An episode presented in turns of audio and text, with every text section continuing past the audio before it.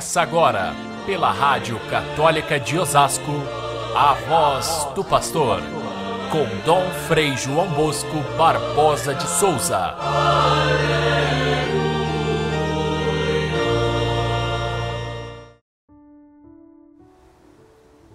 Jesus fechou o livro e disse: Hoje se cumpriu a passagem da Escritura que acabastes de ouvir.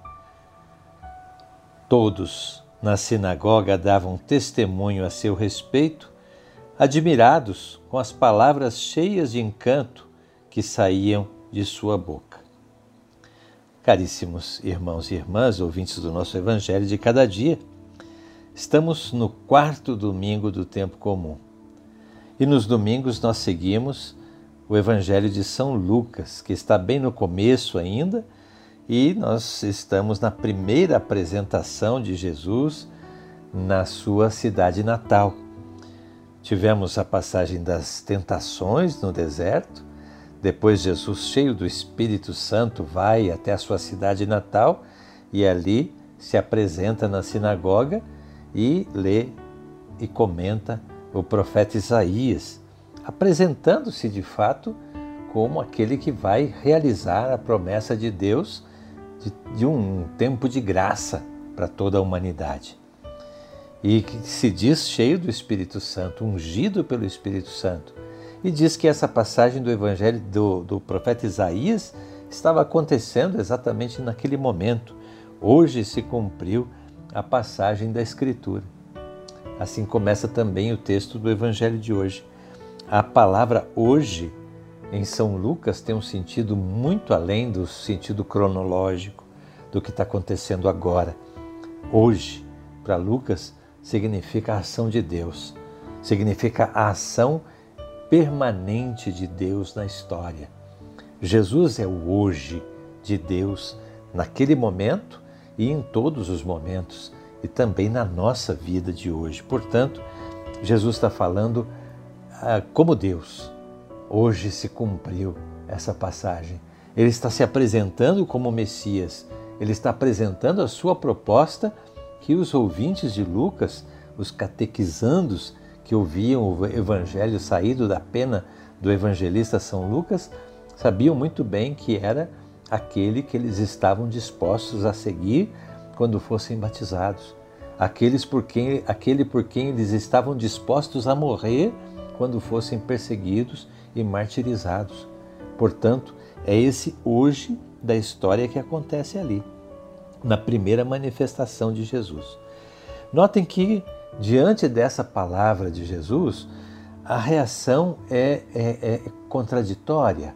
Por um lado, todos estavam embasbacados, admirados, encantados com as palavras cheias de graça que Jesus transmitia. Não é à toa. Ele, estava imerso na graça de Deus. Ele foi concebido pelo Espírito Santo e Maria, cheia de graça, o acolheu no seu ventre.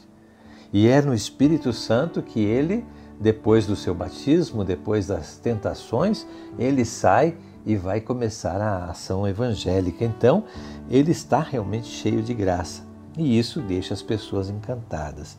No entanto, na hora em que olham para aquela simplicidade de Jesus. Ele é o filho do carpinteiro, ele é pobre, não tem estudo, ele não pode ser Deus.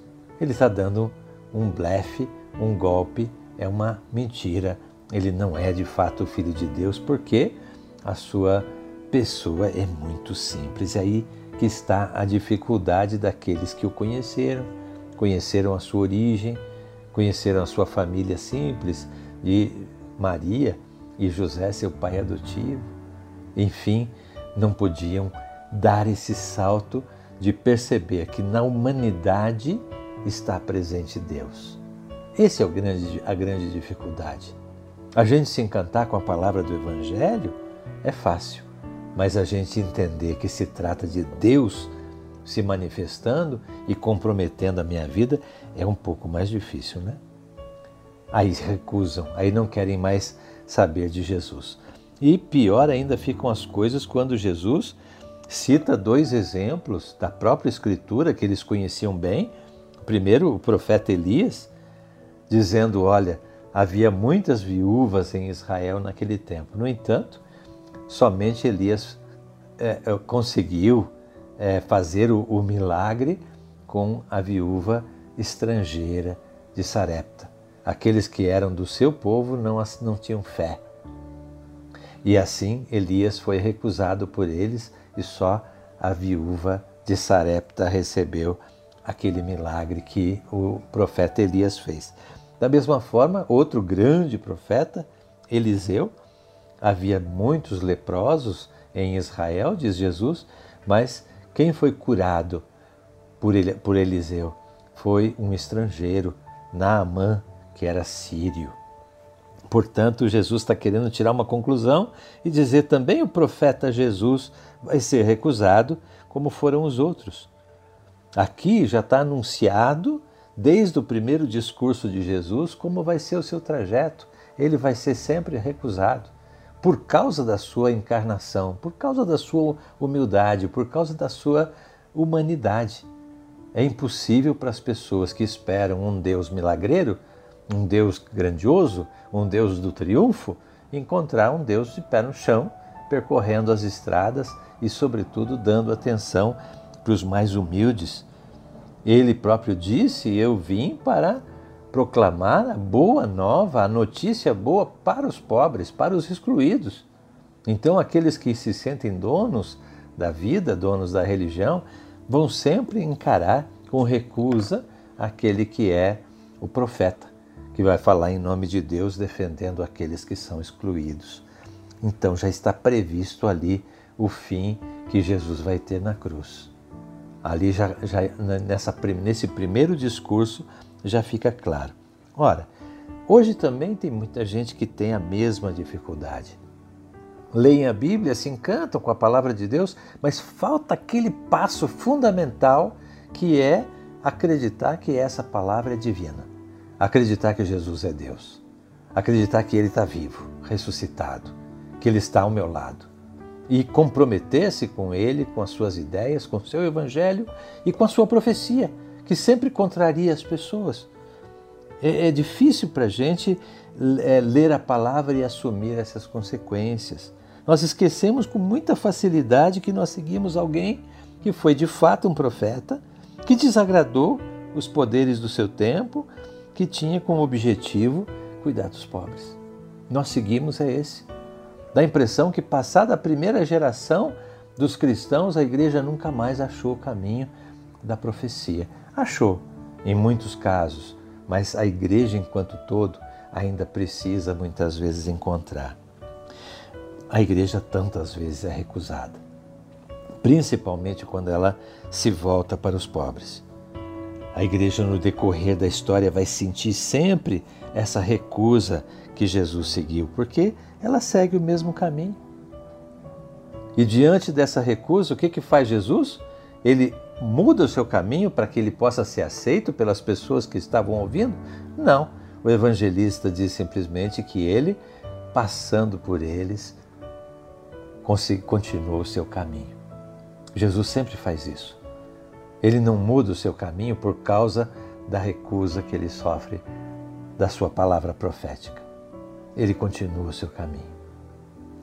Que belo recado para nós também, que muitas vezes encontramos na própria igreja. A igreja vive muitas vezes essa recusa por causa da sua parte humana.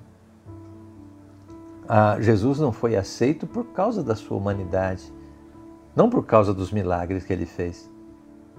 E a mesma coisa acontece com a igreja. A igreja ela é divina, ela apresenta a, a, a palavra de Deus que é, que tem Deus como autor, mas ela também tem os seus, os seus pés de barro. E por causa muitas vezes da sua parte humana, a igreja é recusada. Olha, o Papa Francisco é um belíssimo exemplo disso que a gente está vendo no Evangelho. Porque diante de tudo isso que o mundo diz, a mídia diz a respeito da igreja, ele, passando por entre eles, segue o seu caminho sem se importar, mas com muita fidelidade ao Evangelho, com muito amor à igreja. É isso que nós precisamos também ter. Hoje se cumpre essa palavra. Fiquem todos com Deus. Até amanhã, se Deus quiser.